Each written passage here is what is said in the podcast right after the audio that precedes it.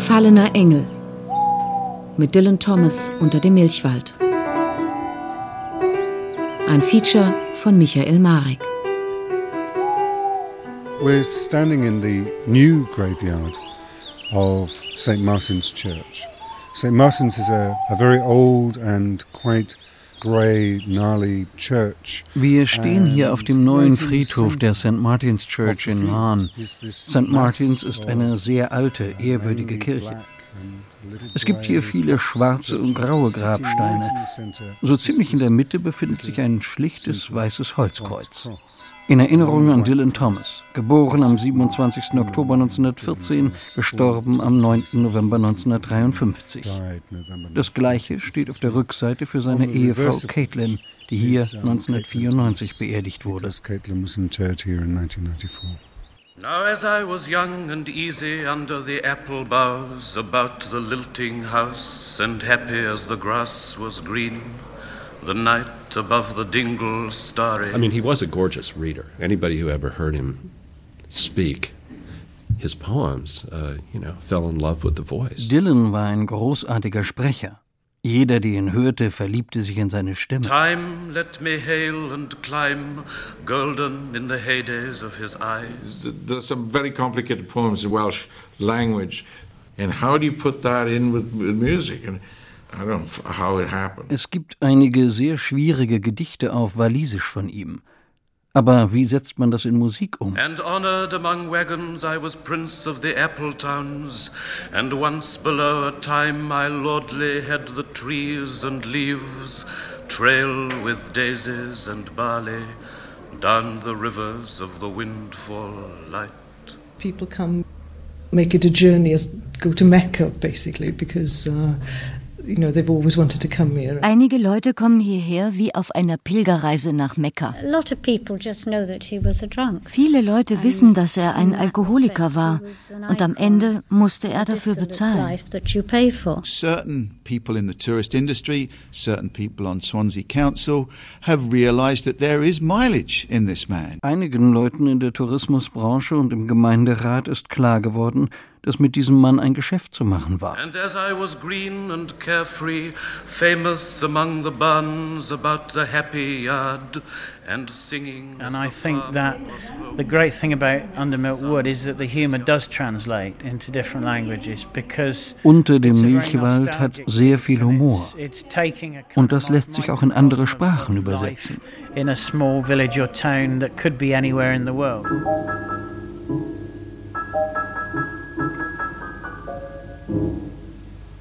Anfang? Wo es anfängt. To begin at the beginning. It is spring, moonless night in the small town, starless and Bible black. The cobble streets silent and the hunched quarters and rabbit's wood limping invisible down to the slow black, slow black, crow black, fishing boat bobbing sea. So beginnt eines der wunderbarsten und poetischsten Werke der Hörfunkgeschichte. Under Milkwood, unter dem Milchwald, von Richard Burton für die BBC stimmgewaltig vorgetragen, stammt aus der Feder des walisischen Nationaldichters Dylan Thomas.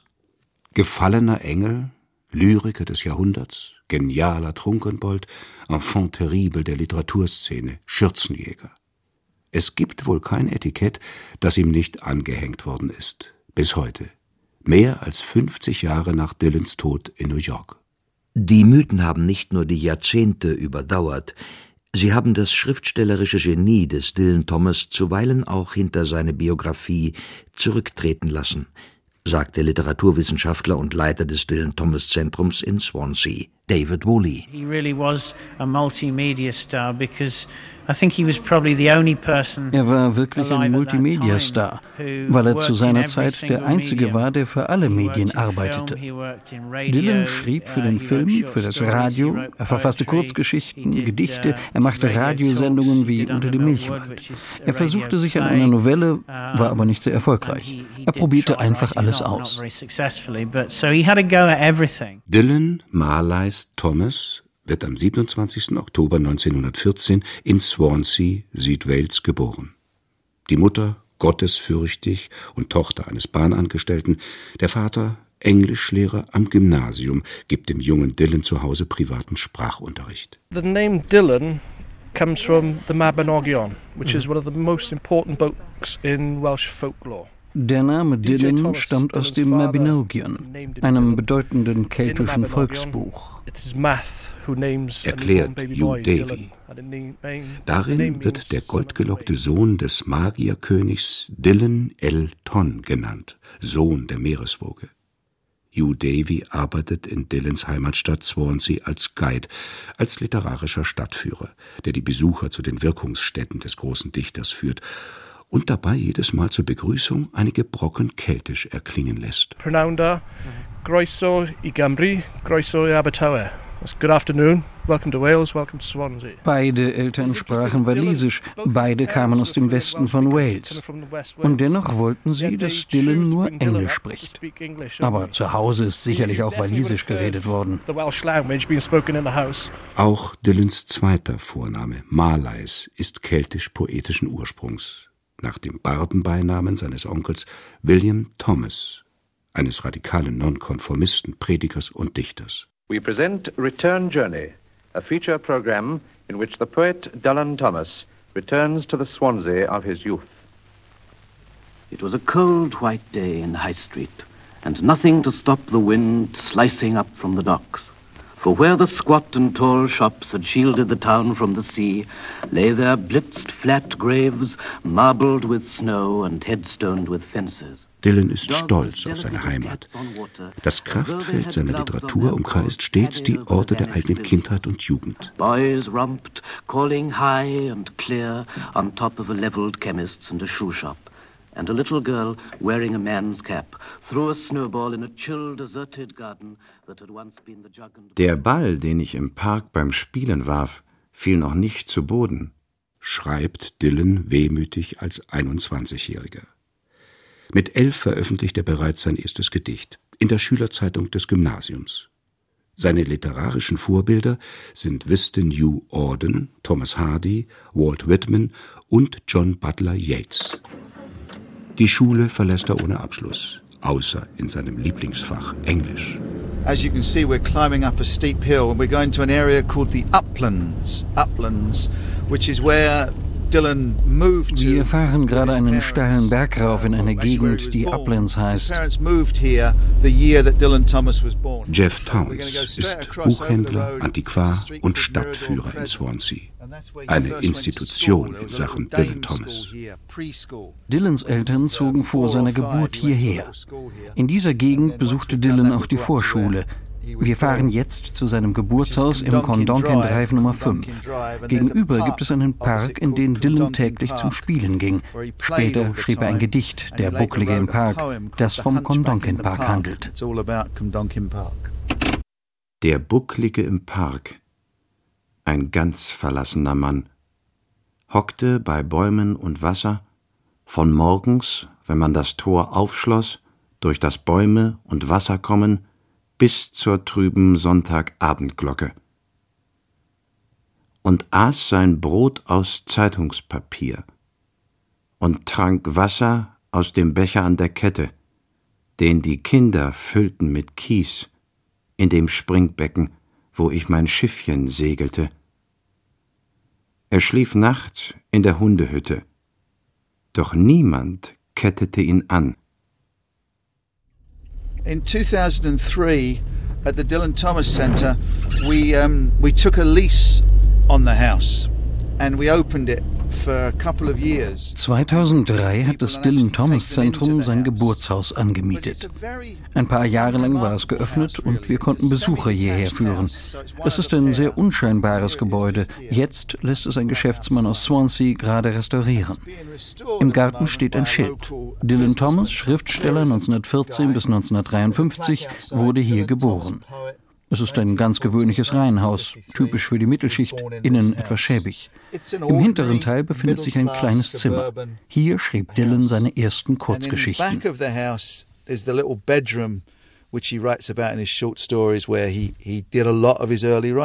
Mit 16 verlässt Dylan die Schule.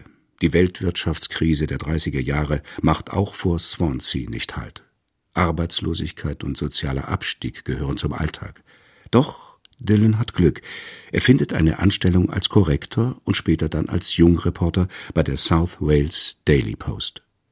15 Monate bleibt er bei der Zeitung.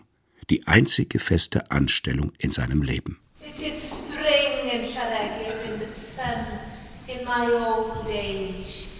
And this is the chosen land. And in the postman's dark and sizzling damp tea-coated Dylan schloss sich dann einer Laienschauspielgruppe an und er spielte wirklich gut. Das merkte man später in seinen Radioarbeiten. Das Theater war in Swansea, die Proben fanden allerdings etwas außerhalb in Mumbles statt. Mumbles war ein kleines Fischerdorf. Dylan kam also zu den Proben und zwischen den einzelnen Szenen, in denen er nicht spielen musste, ging er in eine Kneipe. Er war gerade mal 16, 17 Jahre alt, zum Trinken eigentlich noch viel zu jung, aber er hat gerne ein bisschen angegeben. Wenn er dann wieder zurückkam, war er meistens angetrunken. Irgendwann haben sie ihn rausgeschmissen. Der Direktor hatte die Nase voll, dass Dylan zwischen seinen Auftritten immer in die Kneipe ging.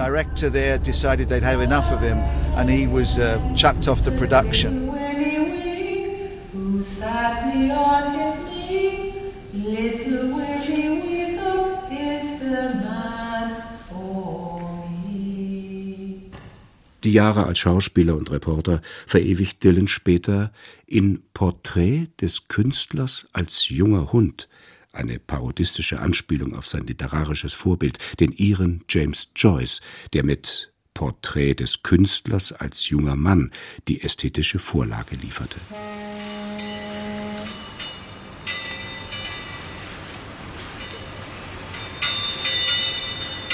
Swansea war seine Heimatstadt und er hat die Arbeiter- und Hafenmetropole immer wieder beschrieben.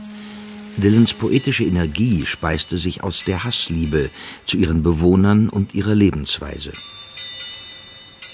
Eine hässliche, wunderschöne Stadt, die sich an einer langen, herrlich geschwungenen Küste ausbreitet, wo Schulschwänzer, Strandläufer und alte Männer nach Strandgut suchten, umhertrödelten und den Schiffen nachsahen. I think what attracts me is that I can see in my mind's eye, I can see the places. I think that's the predominant Beim Lesen seiner Verse kann ich in mich hineinschauen. Ich sehe dann die Orte meiner Kindheit wieder. Das ist es, was mich am meisten anzieht. Ich langweile mich nie, wenn ich die Gedichte meines Vaters lese. Nur bei ein oder zwei Texten merke ich, wie meine Gedanken abschweifen. Aber ansonsten entdecke ich immer wieder neue Feinheiten. Für mich sind die Gedichte ein Spaziergang in die Erinnerung. Erzählt Ronwy Thomas. Die kleine, zierliche 64-Jährige kümmert sich seit über 20 Jahren um das Erbe ihres Vaters. Swansea sei bis heute eine Arbeiterstadt geblieben, die sich vom Schutt und vom schleichenden Gift ihres industriellen Erbes zu befreien versuche. Im 19. Jahrhundert gehört die Gegend um Swansea zum größten Kupferverarbeitungszentrum der Welt.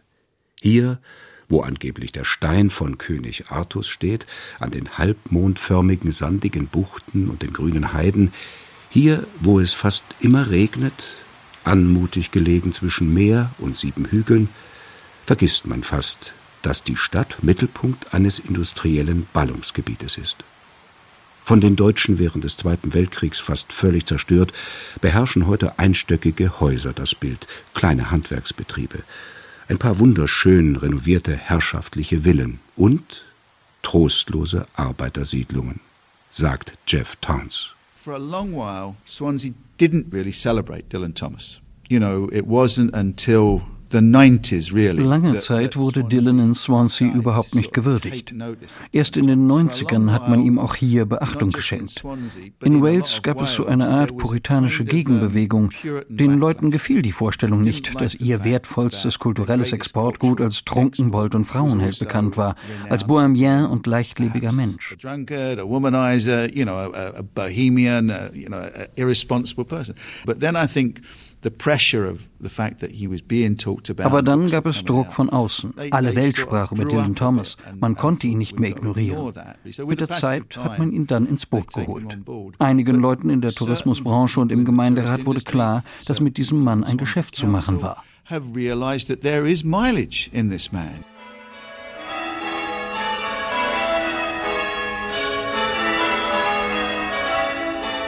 Anziehungspunkt für Touristen will Swansea werden. Mithilfe der Europäischen Union haben die Stadtoberen dafür zahlreiche Kulturprojekte auf den Weg gebracht. Ein Hafenquartier mit eleganten Häusern und Eigentumswohnungen ist entstanden, neue Brücken und Busverbindungen werden angelegt, der Straßenausbau vorangetrieben. Rund um die zentrale St. Mary's Church wimmelt es nur so von Kneipen, Fastfood-Restaurants und den überall gleichen Geschäften. Gegenüber der Hauptkirche blitzen die gekreuzten goldenen Schlüssel des Cross Keys Pub auf. Dylan war hier Stammgast. Überall findet man Hinweise auf den berühmtesten Sohn der Stadt. Im neuen Segelyachthafen haben die Stadtväter extra ein Denkmal für ihn errichten lassen. In Bronze gegossen sitzt Dylan auf der Kante eines Stuhls, so als ob er gerade aufspringen wolle, um den Besuchern persönlich das Dylan Thomas Theater hinter seinem Rücken zu zeigen. Allerdings rief der bronzene Poet bei den örtlichen Dylan Thomas Fans nicht nur Zustimmung hervor. Das jugendliche Gesicht habe überhaupt keine Ähnlichkeit mit dem Schriftsteller, so die Kritiker. Zum Glück gibt es hier in Swansea noch keine Dylan Thomas Andenkenindustrie, keine Kaffeetassen mit seinem Konterfei, keine Schokoladenkugeln oder T-Shirts mit seinem Namenszug. The council themselves felt that he was an interloper, really. Früher war Dylan für die Gemeinderäte nur ein Fremdkörper. Sie wollten nicht mit ihm in der Öffentlichkeit werben. Schließlich gab es jemanden im Gemeinderat, der sagte, ihr als Stadt nutzt euer bestes Anlagekapital nicht. The council is now taking the responsibility because in the end Heute verhält sich der Gemeinderat anders. Immer mehr Besucher kommen nach Swansea. Es gibt Führungen zu den verschiedenen Dylan Thomas Plätzen und die Stadt unterstützt das Dylan Thomas Zentrum auch finanziell. Man hat Verantwortung übernommen.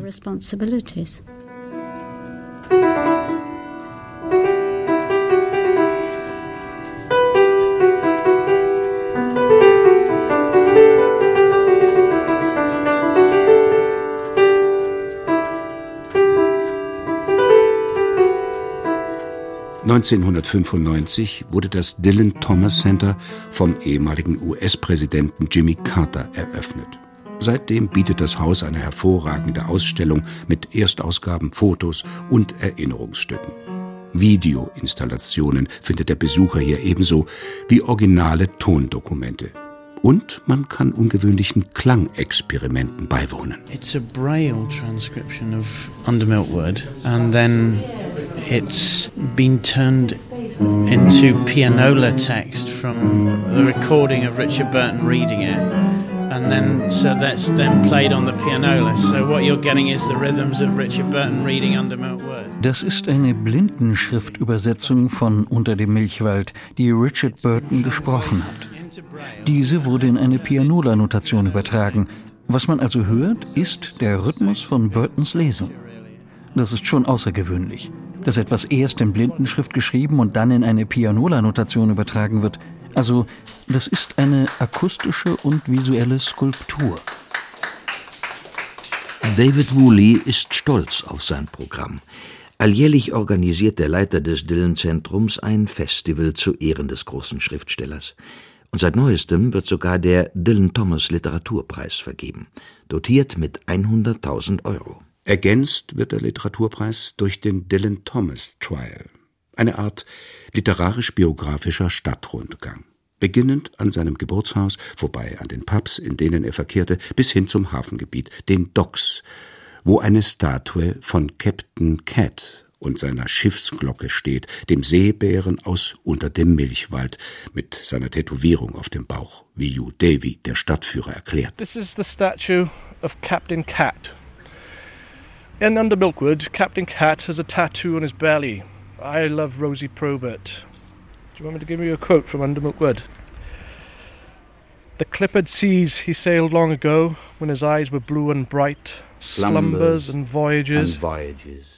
Earringed and rolling, I love you, Rosie Probert, tattooed on his belly. He brawls with broken bottles in the fug and babel of the dark dog bar. Anfang der 30er Jahre erlebt Dylan Thomas seine wohl produktivste Zeit.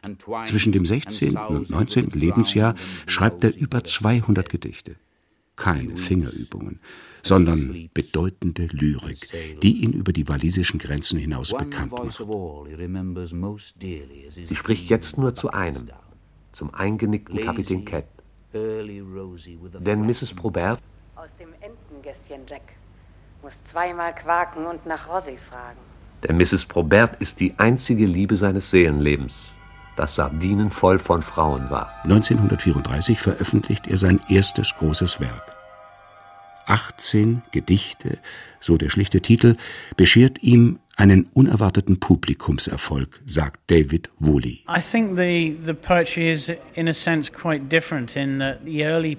Seine Lyrik, seine frühen Werke sind anders als seine späten.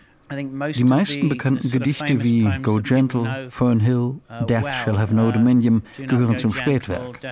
Sie sind ausdrucksstark und rhythmisch klarer zu verstehen.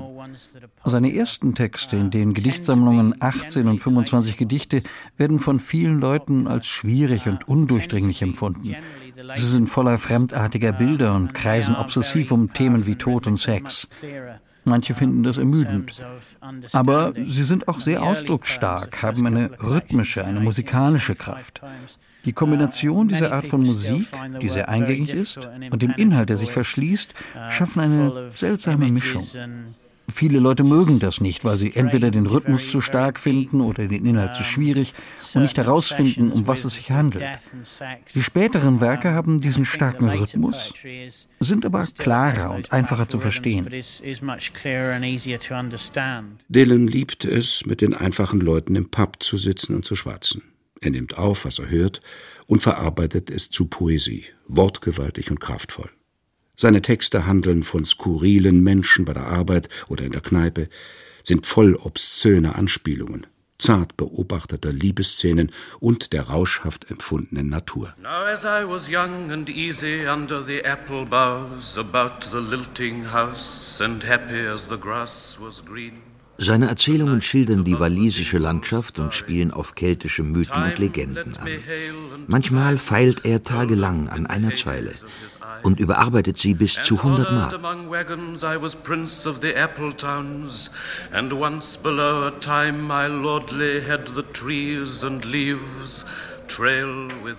Fern Hill gehört mit zu den berühmtesten und zugleich schönsten Gedichten, die Dylan Thomas nicht nur geschrieben, sondern auch selbst gesprochen hat.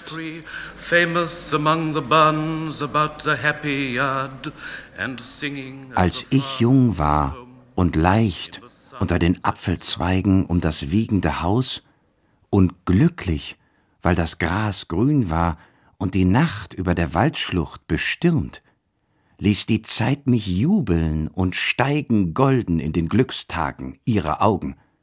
Und ehrenvoll unter Wagen war ich Prinz der Apfelstände, und es war einmal ich, der gebieterisch Bäume und Laub mit Gänseblümchen und Gerste die Ströme des Fallobstlichts hinabziehen ließ. Mich kümmerte nicht in den lammweißen Tagen dass die Zeit mich hinauf in die schwalbenvolle Höhe nehmen würde beim Schatten meiner Hand, im Mond, der immer steigt, noch, dass ich im Einschlafen sie mit den hohen Feldern fliegen hören sollte und erwachen auf dem Hof, der für immer dem kindlosen Land entflohen.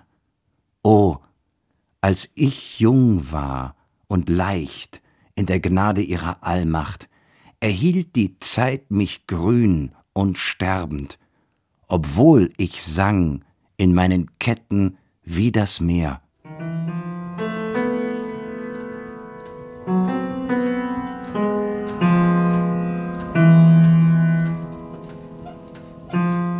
In school, they have it inserted into the curriculum in, in schools, in, in, and it's an English language poet. In der Schule habe ich ihn für mich entdeckt.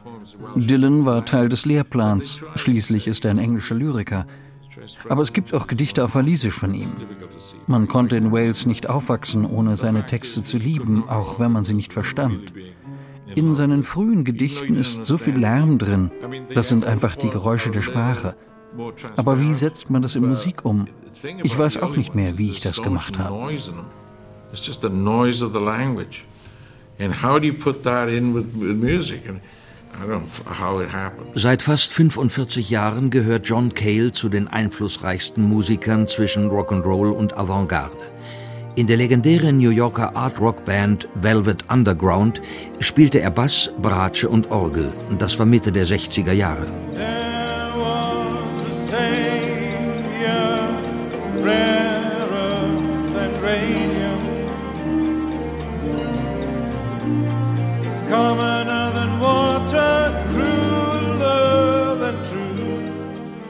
1989 widmet Cale seinem berühmten Landsmann ein eigenes Album. The Falklands Suite ist eine Totenklage auf die Opfer des wahnwitzigen Falklandkrieges zwischen Großbritannien und Argentinien. Cale komponiert für großes Orchester und singt dazu einige der bekanntesten und düstersten Dylan Thomas Gedichte.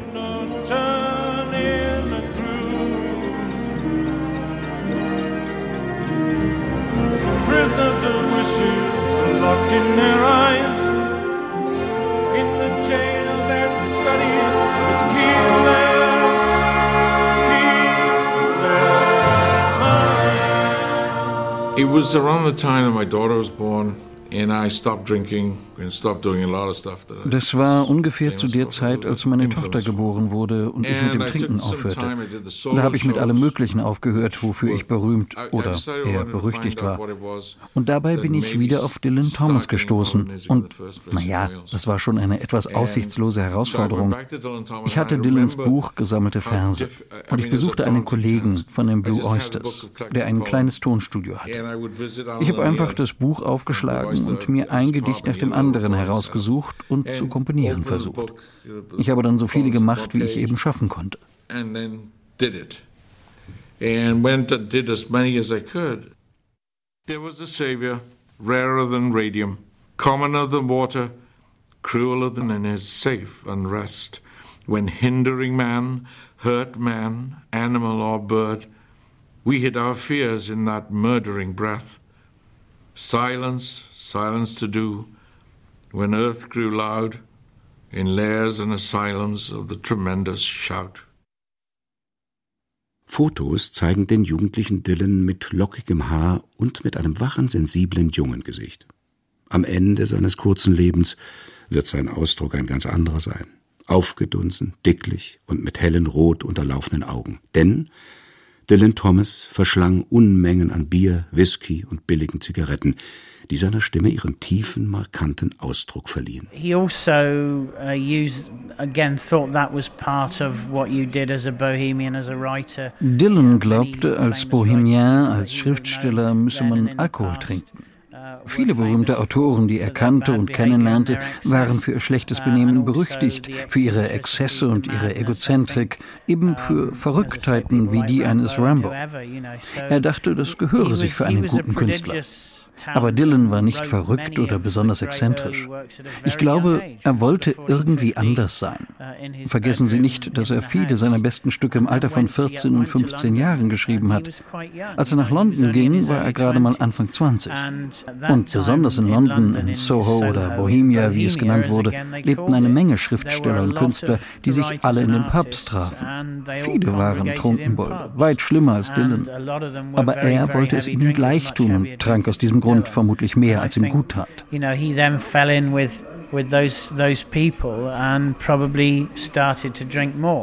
Dylan hatte Zeit seines kurzen Lebens ewig Schulden. Er war akribisch, pedantisch und unbeirrbar, wenn er dichtete, aber schlampig in allem anderen. Seine Haare sahen wie ein Nest aus, aus dem der Vogel fortgeflogen ist, schrieben selbst Freunde wie der Lyriker Vernon Watkins, und im Time Magazine hieß es über ihn Dylan war der letzte Dreck, ein Lügner, ein Gauner, ein Dieb, ein Trunkenbold und Schläger, ein dickbäuchiger Priapus, der regelmäßig die Frauen seiner besten Freunde attackierte, ein gefühlskalter kleiner Hedonist, der nur um sich selbst kreiste, während seine Kinder hungerten. Obwohl er wie ein Chorknabe aussah, redete er wie ein Bolschewist. Er war angezogen wie ein Penner, er soff wie ein Loch und rauchte, als wolle er Werbung für Krebs machen. Mein Vater hatte einen ausgeprägten walisischen Akzent, den er sich abgewöhnen musste. Andernfalls hätte er beruflich keine Aussichten gehabt. Als er nach London ging, war dies der einzige Ort, wo man Karriere machen konnte. Da durfte ihm nichts Provinzielles anzumerken sein.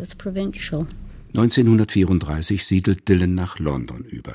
Der kleinstädtische Rambeau vom Comdonkin Drive, wie sich Dylan ebenso eitel wie ironisch in Anlehnung an seine Geburtsstraße nennt, mutiert schnell zum Bohemien, tritt in Londoner Salons und Kneipen auf. Die mittelalterlichen Gesetze dieser verrotteten Hemisphäre haben uns ausgerechnet für diejenige Zeit unseres Lebens Jungfräulichkeit quasi zwangsverordnet, in der Jungfräulichkeit als Verbrechen gegen die Anordnungen des Körpers betrachtet werden sollte. Platonisches Schmachten ist nicht seine Sache. Er lehnt sich immer wieder gegen die puritanische Heuchelei der britischen Gesellschaft auf. Hier, in London, begegnet er 1936 auch Caitlin McNamara. Die temperamentvolle 22-jährige irische Tänzerin wird Dylans große Liebe. Dylan sagte mir gleich am ersten Abend, als wir uns kennenlernten, dass er mich liebe. Heißt es in Caitlins Autobiografie. Eine stürmische Beziehung beginnt, mit körperlichen Übergriffen und Parallelaffären. Dylan nennt Caitlin seine Katze. Du kannst mir beibringen, wie man in der Luft spazieren geht, und ich bringe dir bei, wie du ohne Noten schöne Geräusche auf dem Klavier machen kannst. Unser Bett wird in einer Kneipe stehen, und wir werden kein Geld haben, sondern vom Geld der anderen leben was denen kein bisschen gefallen wird. 1937 heiraten Caitlin und Dylan. Was folgt, ist eine Odyssee durch Londoner Einzimmer-Apartments und walisische Cottages. Die hilflosen Versuche, das Leben in geordnete Bahnen zu lenken, zumeist unter ärmlichen Verhältnissen und mit drei kleinen Kindern zwei Söhnen und der 1943 geborenen Tochter Aronwy. My mother said he, he was someone who went to the pubs and just settled in for the day. Meine Mutter sagte mir, dass er in die Kneipe ging und sich dort für den ganzen Tag häuslich niederließ. Er hielt sich in den verschiedensten Clubs von Soho auf, wo er ungestört trinken konnte. Für meine Mutter war es ein langweiliges Leben. Sie war eine sehr aktive Frau aber weil sie nicht verlieren wollte, ging sie mit. Die beiden ließen mich dann allein zu Hause, ohne Babysitter, auch während der Luftangriffe. I was born in London during the war in 43. Ich wurde 1943 in London geboren und wir hatten ein ziemlich heruntergekommenes Apartment in Chelsea. 40 Jahre später kam meine Mutter zu mir und meinte so nebenbei, dass es wohl nicht richtig gewesen wäre, mich als Baby jede Nacht allein in der Wohnung zurückzulassen. Aber sie war so daran gewöhnt, mit Dylan ab 7 Uhr abends das Haus zu verlassen und gegen 11 oder um welche Zeit auch immer zurückzukommen. Sie ließen mich, wo ich war, und gingen einfach los. Eines Nachts, so erzählte sie mir, kam sie zurück und fand mich in den Armen der Katzenfrau von gegenüber. Die hatte 18 Katzen und sie hielt mich in ihren Armen. Meine Mutter war darüber so ärgerlich. Angeblich hatte die Katzenfrau mich zu sich genommen, weil ich so geschrien hätte wegen der vielen Bomben. Meine Eltern gingen nie in irgendwelche Notunterkünfte oder Bunker. Sie tranken tapfer weiter. Sie dachten noch nicht daran, dass ich ja noch ein Baby war. King's Road. They would valiantly drink on, not thinking of me as a baby. Bis heute hält Ronwy Thomas ihren Eltern die Treue. Nie hört man Verbitterung aus ihrem Mund, keine Klagen über Mutter und Vater und deren Abwesenheit, über Vernachlässigung und emotionale Einsamkeit. Ganz im Gegensatz zu ihren beiden Brüdern, von denen der ältere 1984 gestorben ist. Llewellyn und Combe Thomas hatten radikal mit ihren Eltern gebrochen. Das Leben war für sie anderswo, fern von Wales, Down Under in Australien, fern von den Orten der Kindheit, den Versen des Vaters und den Entschuldigungen der Mutter. Die turbulente Ehe zwischen Caitlin und Dylan hält 16 Jahre, bis zum Tod des Schriftstellers. Stets ist es die Geldnot, die zum ständigen Wechsel des Wohnsitzes treibt, bis schließlich Margaret Taylor eine Verehrerin und Mäzenatin, das Vagabundendasein der Familie Thomas beendet und 1949 das Boathouse in Lahn kauft. einem kleinen Fischerdorf inmitten einer regentrunkenen Landschaft am Meer und Dylans Zuhause bis zu seinem Tod. Und einige, so auch ich selbst, kamen irgendwann und sie wollten einen Tag hier bleiben und gingen nie wieder fort. Sie stiegen aus dem Bus und vergaßen wieder einzusteigen. Was auch immer der Grund unseres Hierseins ist, sofern es einen gibt, in dieser zeitlosen, milden, verzaubernden Inselstadt. Lahn liegt eine gute Autostunde von Swansea entfernt. Eine Hauptstraße, Kopfstein gepflastert, dicht an dicht stehen einstöckige, bunt bemalte Häuser. PKWs rasen mit überhöhter Geschwindigkeit durch das Dorf in Richtung der beiden benachbarten Badeorte. Browns Hotel, Dylans Stammlokal, gibt es noch immer. Drinnen in der Wirtsstube gegenüber der Eingangstür ein Schwarz-Weiß-Foto von 1936 mit Dylan und Caitlin. Ein schönes Paar, das den Besucher neugierig anzuschauen scheint. Blicke kindlicher Direktheit. Caitlin mit der Zigarette locker zwischen den Fingern, Dylan mit kariertem Sakko, die Hand in der Tasche und natürlich einem Pint. Nicht weit vom Browns entfernt verläuft Dylans Walk. An seinem Ende steht das Boathouse, in dem die Thomas-Familie bis zu Dylans Tod gelebt hat und das heute als Museum dient. Chris Ozzard Schriftsteller und genauer Kenner von Dylan Thomas. Well, we've just arrived at the um, Dylan Thomas writing shed. The writing shed was a garage that belonged wir sind jetzt in Dylans Schreibklause. Das war eine Autogarage, die zum Boathouse gehörte. Als das Haus für Dylan gekauft wurde, entstand die Idee, hier einen Arbeitsraum einzurichten. Uh, die Garage hat man mittlerweile renoviert, aber alles soll an früher erinnern. Wie damals liegen zerknüllte Papiere und Bücher herum. Man versucht zu zeigen, wie das Innere wohl ausgesehen haben mag, als Dylan Thomas hier noch arbeitete. Dylan liebte Listen. Er hatte viele, viele Listen von sich reimenden Wörtern und von den Ereignissen, die in seinen Gedichten vorkamen. Unter dem Milchwald ist hier entstanden. Jetzt ist der Ort zu einer Wallfahrtsstätte geworden. Man kann sich drinnen umschauen. Es gibt einen eher staubigen Teppich und man kann auf anderes Außergewöhnliches stoßen, wie zum Beispiel diesen wunderbaren Schlips hier. Oh, der muss ja neu sein. Now that's a new addition. that's a new addition. I like that. Hier im Boathouse entstehen die besten seiner Gedichte. Und hier vollendet Dylan Thomas schließlich auch unter dem Milchwald, mit dem er Lahn als Le Reggae in die Weltliteratur katapultiert.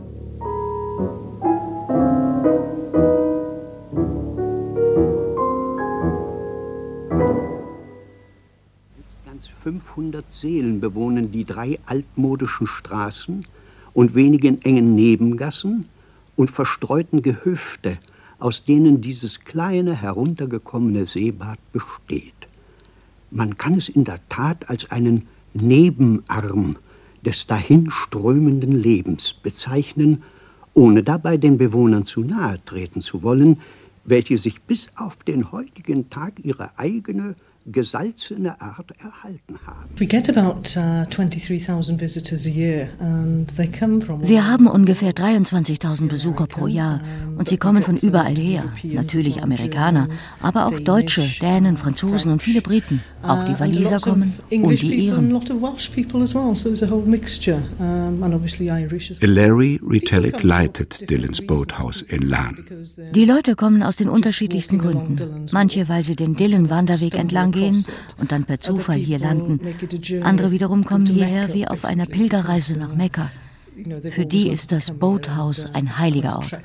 Und wenn sie dann hier ankommen, sind sie meistens von der Schönheit des Ortes überwältigt.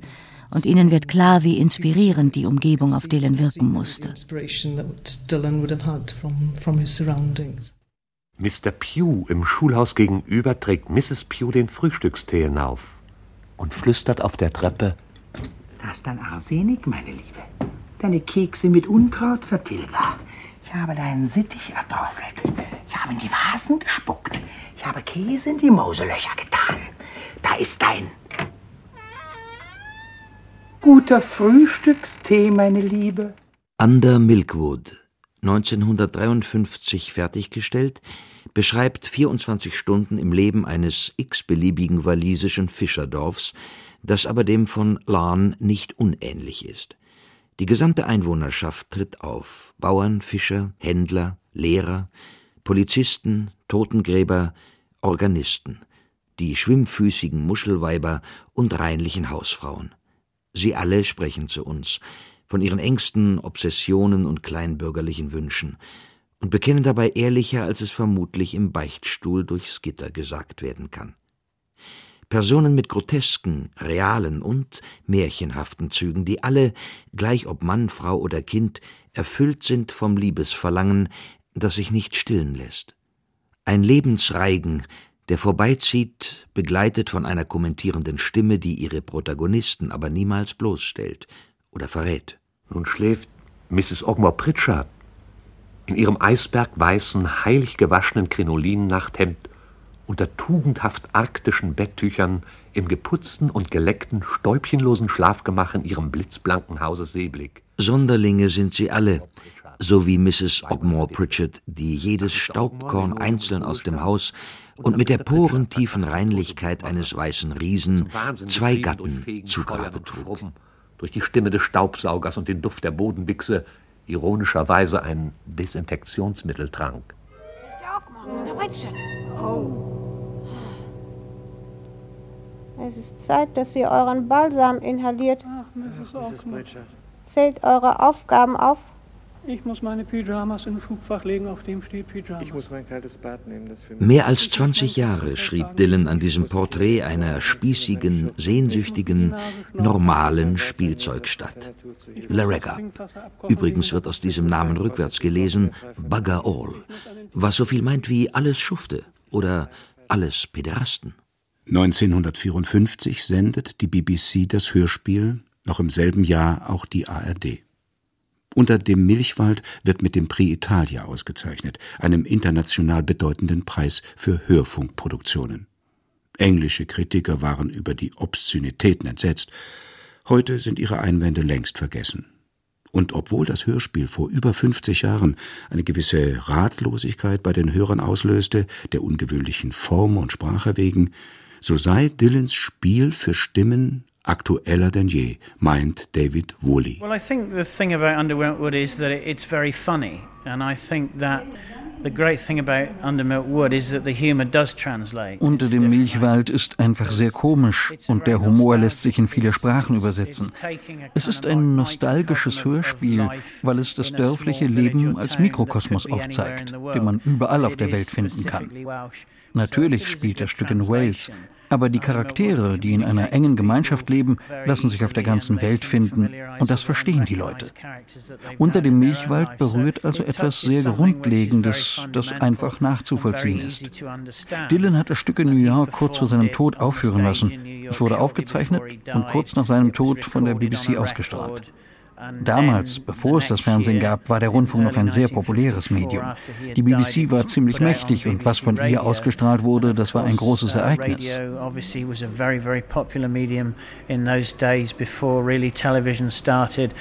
BBC were very big and powerful and to put something out on the BBC was a big event. Years ago I met a Japanese professor who translated Dylan Thomas into Japanese. Vor Jahren traf ich einen japanischen Professor, der Dylan ins Japanische übersetzte. Wir freundeten uns an und ich fragte ihn, Naomi, wie übersetzt du den Vers, die Kraft, die durch den grünen Stiel Blüte treibt? Denn ich sah vor mir nur alle diese kleinen Schriftzeichen auf seinem Blatt. Er schaute mich an und sagte, er war Zen-Buddhist, Jeff, in Japan lesen wir den Geist des Gedichtes. Er gab zu, dass er Dylan gar nicht übersetzte, sondern einen Haiku schrieb, inspiriert durch seine Dylan-Lektüre.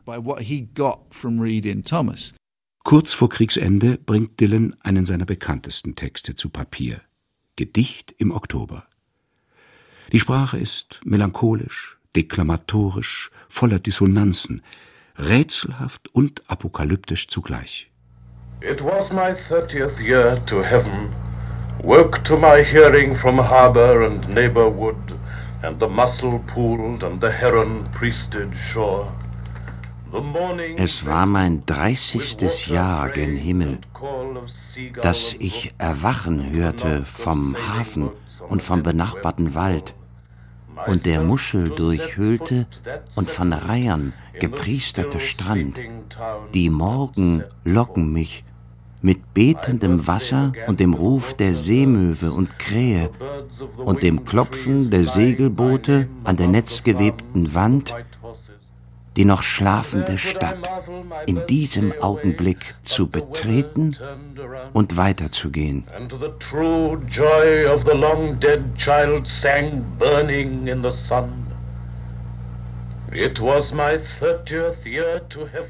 Dylan Thomas fesselte seine Zuhörer, vor allem in den Vereinigten Staaten. Mit Unterstützung von John Markham Brennan, einem US-amerikanischen Schriftsteller, unternimmt er Anfang der 50er Jahre drei legendäre Reisen durch die USA. Wo immer er auftrat und seine Verse deklamierte, waren die Säle überfüllt, sagt Kurt Heinzelmann, Literaturprofessor aus Texas und Juror für den Dylan Thomas Preis. I don't know what nerve he struck. It was a time when poetry was more highly regarded. Ich weiß nicht, welchen Nerv Dylan traf. Damals wurde Lyrik viel mehr geschätzt als heute.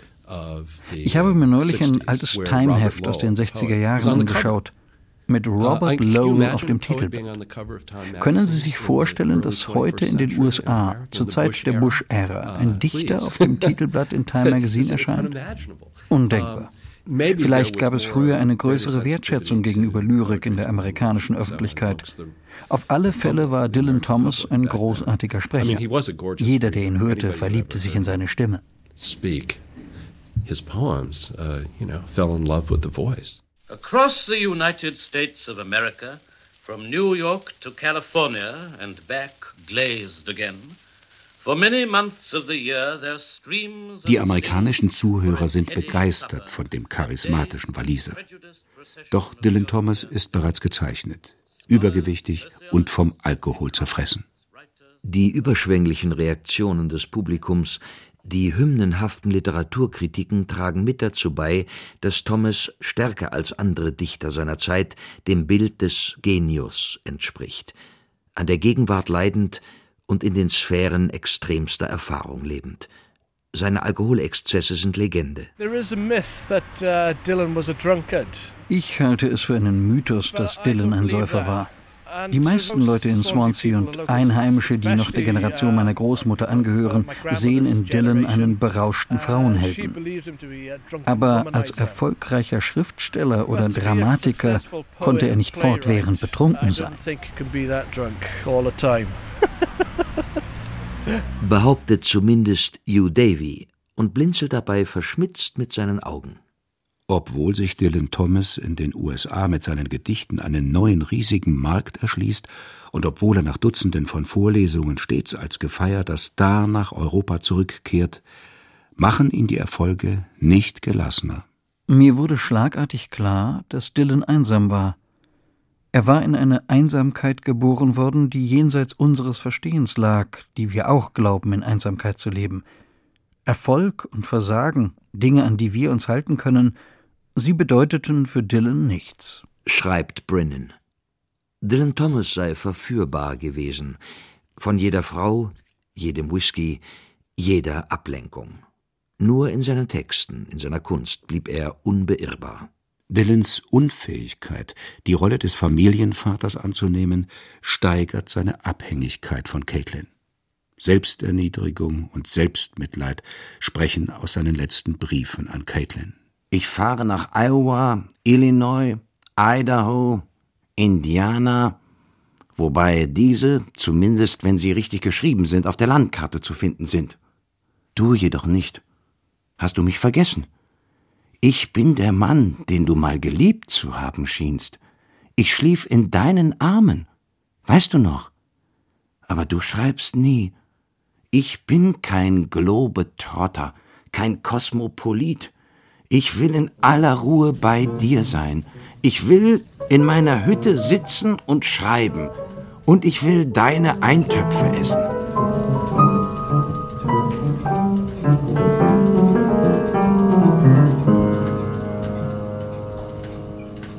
Liebesaffären folgen, Tablettensucht und Selbstmorddrohungen.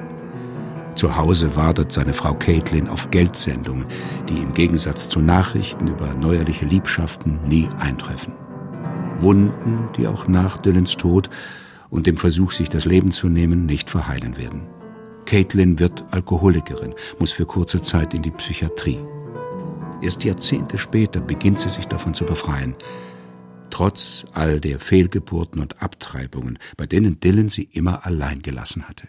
Dylan Thomas ging so rücksichtslos mit sich, seinem Talent und den Menschen seiner Umgebung um, dass er schon mit 39 Jahren aufgebraucht schien und am 9. November 1953 während seiner vierten US-Lesetour in New York starb, an den Folgen einer Alkoholvergiftung. Dylan Thomas war ein Multimedia-Star und er hat viele andere Künstler beeinflusst. Ein gewisser Robert Allen Zimmerman hört und liest Gedichte von ihm mit solcher Begeisterung, dass er sich fortan Bob Dylan nennt. Die Schauspielerin Catherine Zeta-Jones, selbst Waliserin, gibt ihrem Sohn den Namen Dylan. Ihre Produktionsfirma heißt Milkwood. Igor Strawinski schreibt ein Streichquartett. Van Morrison und John Cale haben Songs nach Dylans Gedichten komponiert. Die Rolling Stones, die Beatles, sie alle wurden von ihm beeinflusst. Doch was wird uns in Erinnerung bleiben? Das Werk oder die Biografie des Dylan Thomas? fragt David Woolley, Leiter des Dylan Thomas Zentrums in Swansea. Und ist sich der Antwort auch nicht sicher. The work is more important, but I, I don't think that you can disassociate a great artist from his life. Für mich ist seine Arbeit das Wichtigste, aber man kann einen großen Künstler nicht von seiner Biografie trennen. Leben und Werk sind untrennbar miteinander verwoben. Viele Leute haben den Namen Dylan Thomas schon mal gehört. So wie man als öffentliche Person bekannt wird, wird man berühmt und zum Mythos.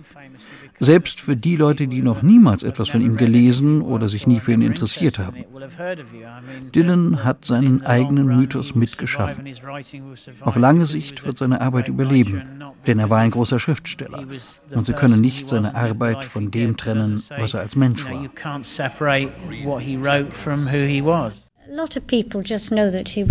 Viele Leute kennen Dylan als Alkoholiker, als Inbegriff für jemanden, der ein ausschweifendes Leben führt und am Ende dafür bezahlen musste. Andere kennen Unter dem Milchwald, die sind schon einen Schritt weiter. Und wieder andere kennen Do Not Go Gentle into That Good Night. Zeilen aus diesem Gedicht oder Variationen pflastern sämtliche Friedhöfe in Wales. Ich entdecke sie überall. plastered all over the graveyards in Wales. Everywhere I find them.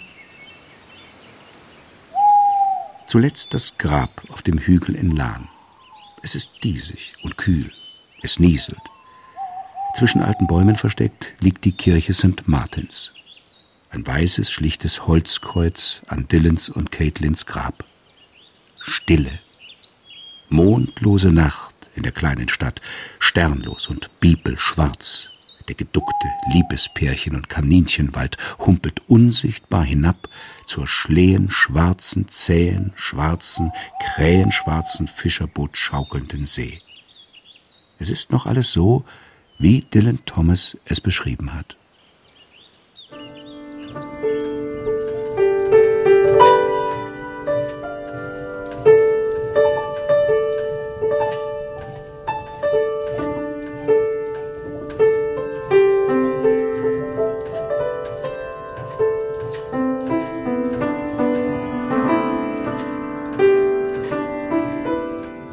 Gefallener Engel mit Dylan Thomas unter dem Milchwald.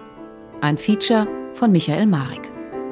Es sprachen Reinhard von Stolzmann, Matthias Ponnier, Axel Gottschick, Birgitta Asheuer und Hans-Jörg Krumpholz. Ton Helmut Becker. Regie Burkhard Schmidt. Redaktion Dorothee Meyer-Karweg. Eine Produktion des Hessischen Rundfunks 2007.